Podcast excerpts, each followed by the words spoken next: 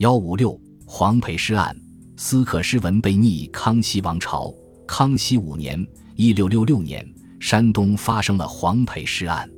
黄培是山东即墨人，曾任明末官至锦衣卫都指挥使，阶级过于七农民起义军。明亡后隐居在家。黄培所作诗句如一字交浮分海上，更无日月照山东，杀尽楼兰未肯归，还将铁骑人金辉平沙一望无烟火。唯见哀鸿自北飞等，反映出反清的民族思想。黄元衡本姓姜，是黄培氏奴家仆黄宽之孙。在他考中进士，当上翰林后，为了归宗还姓，解除与黄家的主仆名分，就向官府控告黄培，认为黄培私下刻印并收藏有悖逆的诗文书籍等。